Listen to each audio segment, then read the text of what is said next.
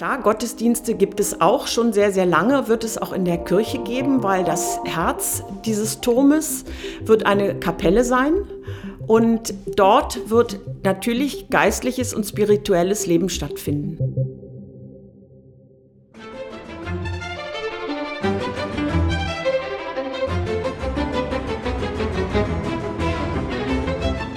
Hallo, hallo und herzlich willkommen zu der 66. Episode des Dein Potsdam Podcasts. Mein Name ist Anne und heute geht es um den Wiederaufbau eines Turmes. Denn ich habe wieder einen Gast, einen touristischen Partner in unser Podcaststudio hier am Alten Markt eingeladen. Das berühmte Bauwerk, welches ich ja noch nicht erwähnt habe, ähm, ist gleichzeitig eine Baustelle mitten im Herzen des historischen Potsdams. Seit dem Frühjahr 2019 wird am Wiederaufbau des Garnisonkirchturms in Potsdam gearbeitet. Die äußere Architektur des Turmes ist eine Rekonstruktion der 1735 errichteten barocken Hof- und Garnisonkirche. Nach dem Wiederaufbau des Stadtschlosses, in dem sich jetzt der Brandenburger Landtag befindet, dem Museum Barberini und den bereits vorhandenen und geplanten diversen Wohn- und Geschäftshäusern im historischen Gewand, ist diese Baumaßnahme ein weiterer Meilenstein in der Rekonstruktion der historischen Mitte der Landeshauptstadt. Herzlich willkommen, Dr. Stefanie Hochberg von der Stiftung Garnisonkirche. Hallo Anne, guten Morgen. Guten Morgen. Schön, dass ich hier sein darf. Wir freuen uns, dass du bei uns bist. Ähm, Stefanie, du bist promovierte Historikerin mit den Themen Bildung, Geschichte, Wirtschaft und Schwerpunkt sind auch bei dir äh, zahlreiche Veröffentlichungen. Ist das richtig? Ja. Was hast du veröffentlicht? Na, ich habe angefangen im Deutschen Technikmuseum Berlin und mhm. da haben wir verschiedene Ausstellungen gemacht. Werner von Braun und da sind wir in Huntsville, Alabama gewesen und haben ein bisschen zu der Verantwortung eines Technikers im Zweiten Weltkrieg recherchiert beispielsweise. Dann haben wir ein Buch zum Thema Luftbrücke gemacht. Da habe ich mich so ein bisschen mit den russischen Aktivitäten in ihrem Sektor oder in der damaligen SBZ beschäftigt und die Kinder in den Trümmern. Und so hat sich das fortgesetzt mit unterschiedlichen Themen, auch eben zum Thema Garnisonkirche und Widerstand, wo wir auch Jugendprojekte gemacht haben, wo ich kleine Features zugeschrieben habe. Okay. Und du wohnst in Potsdam jetzt? Ja, ich bin jetzt, ich bin seit, also ich bin Neubürger, aber das eben auch schon seit 20 Jahren. Ui.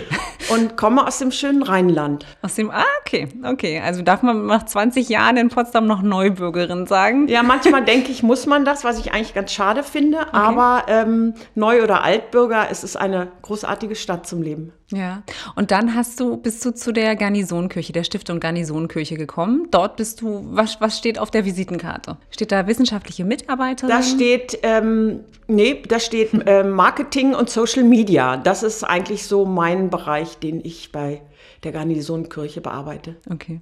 Wie klingt denn aber erstmal, erstmal so ein kleiner Faktencheck noch vorweg. Wie klingt Potsdam für dich? Hat Potsdam ein, ein Geräusch? Potsdam hat das Geräusch von Wasser. Mhm. Wird wahrscheinlich jeder sagen, aber es ist einfach so faszinierend, überall diese schillernden Wasserflächen. Das ist ein ganz großes Glück. Ja. Kann, kann man daher auch gleich eine Art Potsdam-Gefühl für dich ableiten? Ja, mit Sicherheit. Also das Schönste ist einfach über die Kliniker Brücke zu fahren, wenn man den Schäferberg runterkommt. Das ist einfach nur wow. Und dann auch diese, diese Wasservielfalt zu sehen, richtig? Absolut. Ja, ja glaube ich. Kann ich sehr, sehr gut nachvollziehen. Ich glaube, Wasser ist auch immer so mein Element, wenn ich eins auswählen müsste, was Potsdam am besten beschreibt. Tot oder lebendig? Eine Potsdamer Persönlichkeit. Mit wem würdest du gerne mal ähm, einen Podcast aufnehmen? Oder vielleicht anhören? Also da fällt mir spontan Ernst von Bergmann ein. Finde ich eine absolut faszinierende Figur, eine Figur, die Geschichte gemacht hat, die mit Potsdam sehr eng verbunden ist, die Potsdam auch in einer gewissen Weise geprägt hat und ein Ausnahmearzt und äh, muss auch ein spannender Mensch gewesen sein. Ja, ja, würde ich, würde ich auch, würde ich auch gerne mal zuhören, was, was er sagen würde. Da glaube ich auch, da, da lernen wir auch noch ganz viel. Und dann die geschichtliche Einordnung wieder zu dem Zeitpunkt, wo die Medizin damals war und was wir ja, heute wissen. Und was für ja. spannende Entwicklungen dieser Mann angestoßen hat. Ja, ja. Ich muss ja, ich muss ja an der, an der Stelle gestehen, ich bin großer Fan von der ARD-Serie Charité. Ach so, ach so, dann äh, da kommt ja total im Bilde, genau, absolut. Genau, genau. Also kann ich an dem, an dem Punkt nur warm ans Herz legen. Ist zwar ein bisschen, naja, egal, lassen wir es mal dabei.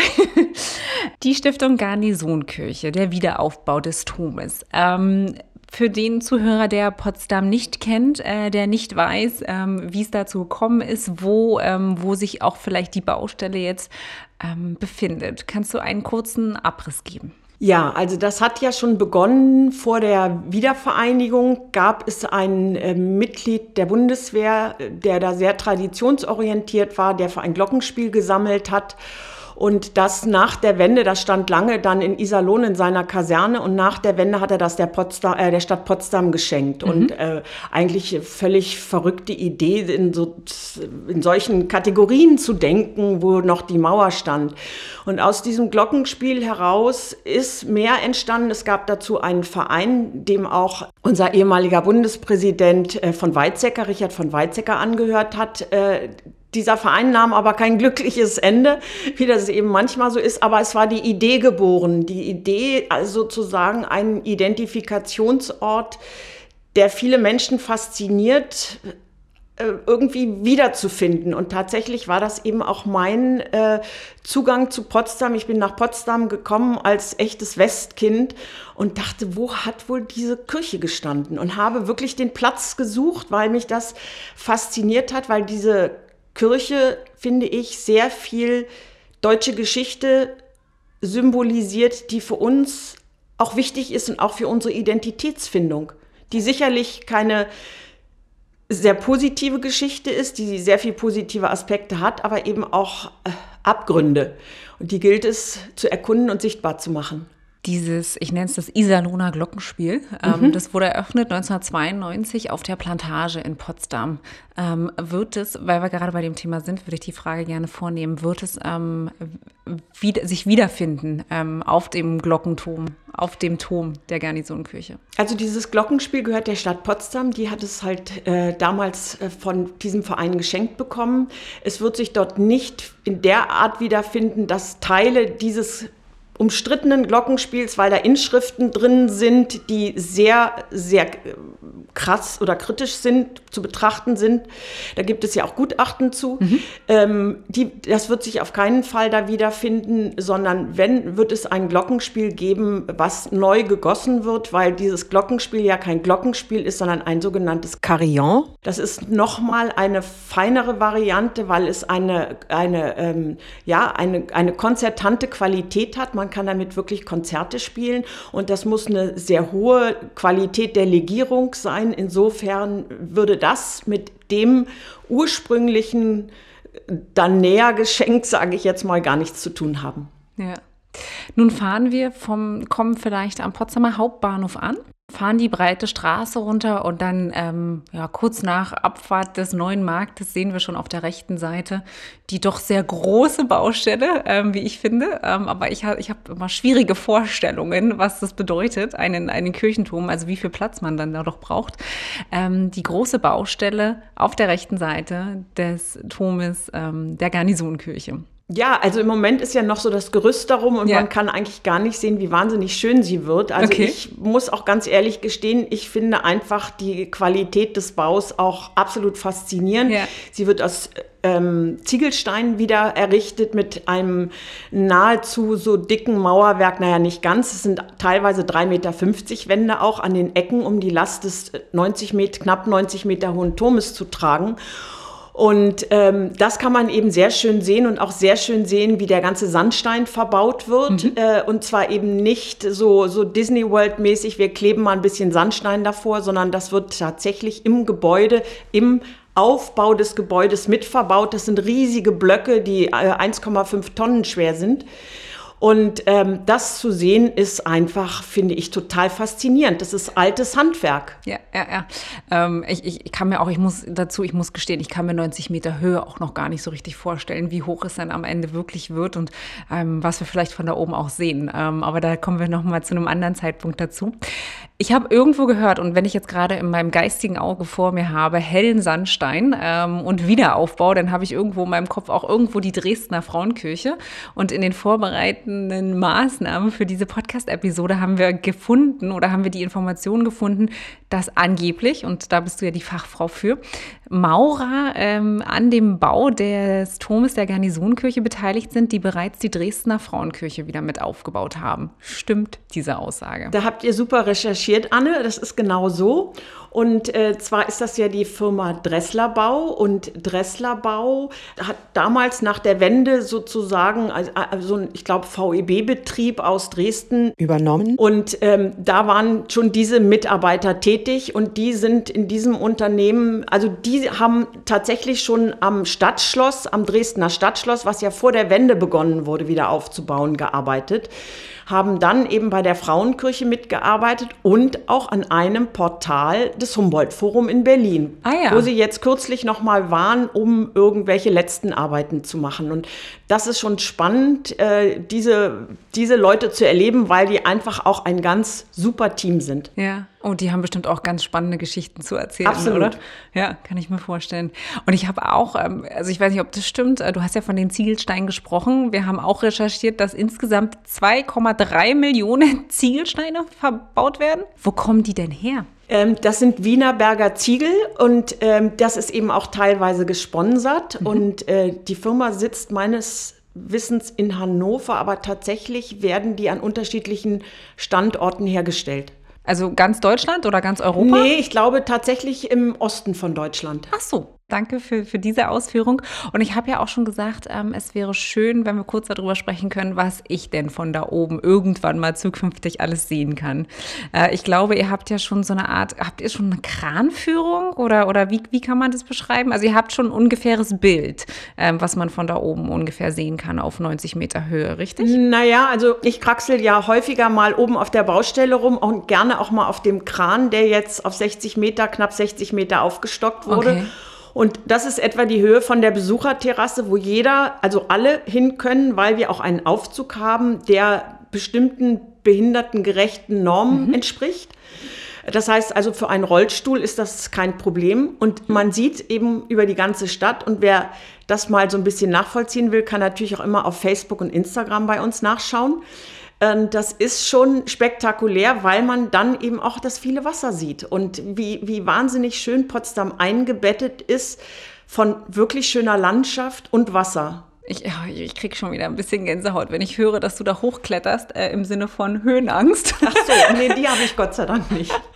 Aber auch im Sinne von, ähm, dass wir wieder noch, ein, ich nenne es jetzt mal, eine ganz andere Sichtachse von da oben sehen werden. Dass wir noch, noch wieder einen weiteren Blick von Potsdam, einen weiteren 360-Grad-Blick letztendlich ja auch bekommen können. Und ich finde es, also das muss ich sagen, das finde ich wunderbar, dass ja auch an das Thema Barrierefreiheit, dass das jetzt mitgedacht ist, weil das wäre ja tendenziell tendenziell bei alten Kirchenbauten nicht vorgesehen gewesen.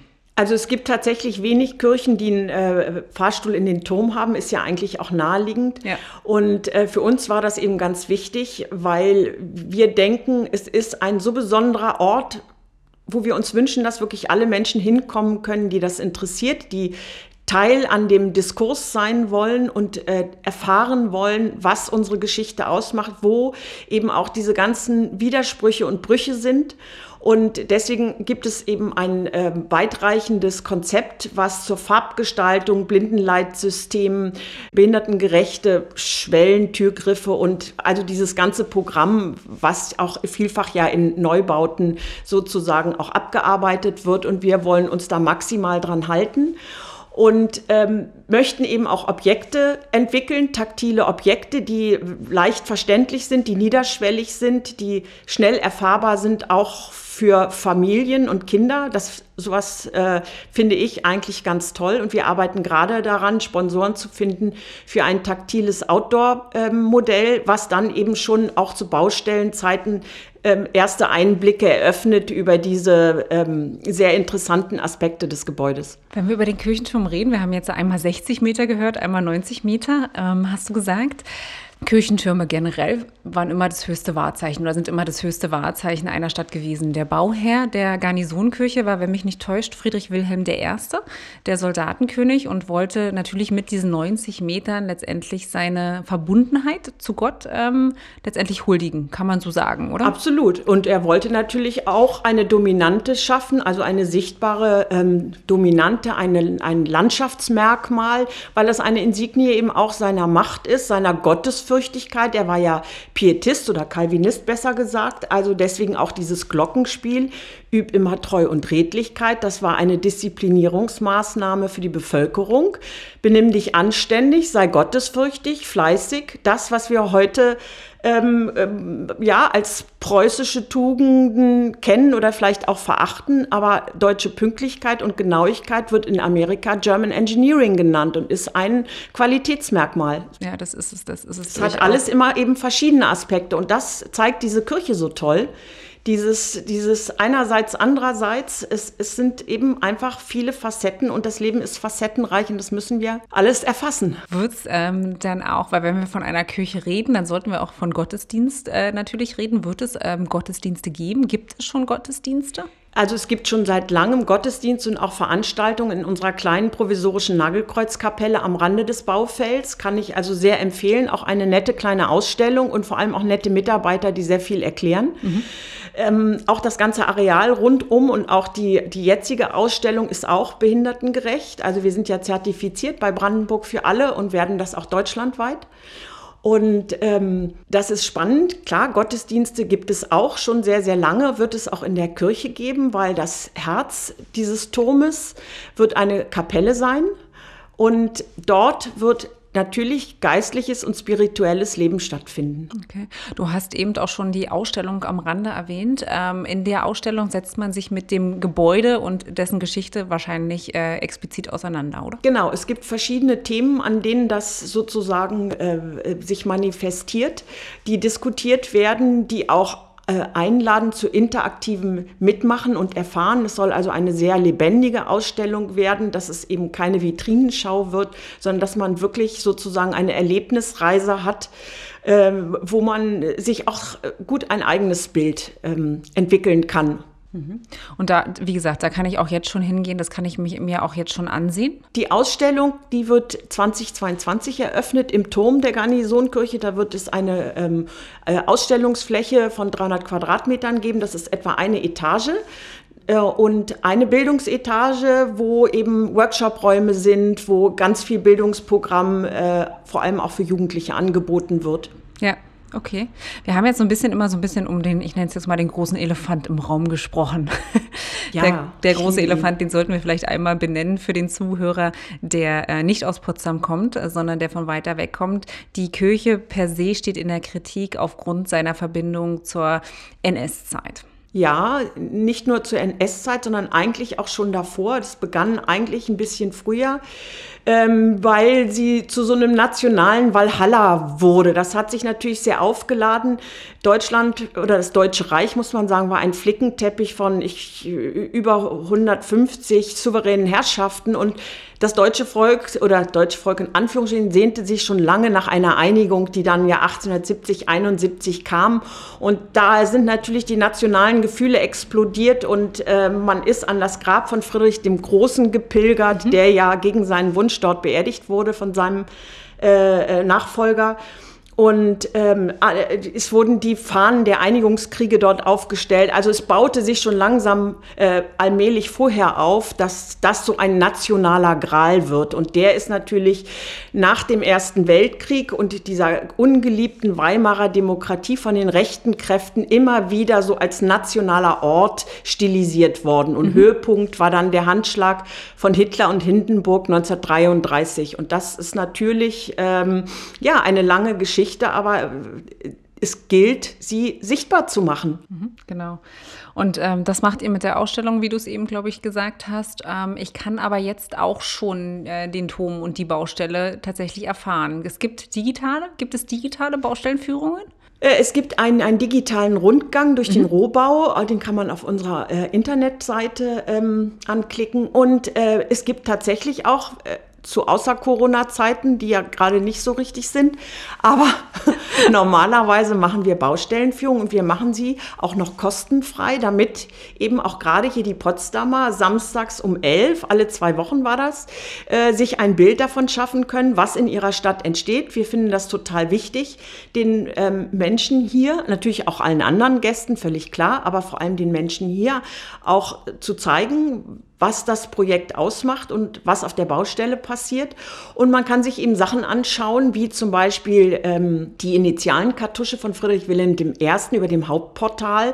Eine riesige Sandsteinskulptur, wahnsinnig schön und spannend und interessant. Die wird man sich nie wieder angucken können, wenn das Gerüst weg ist. Also kommt.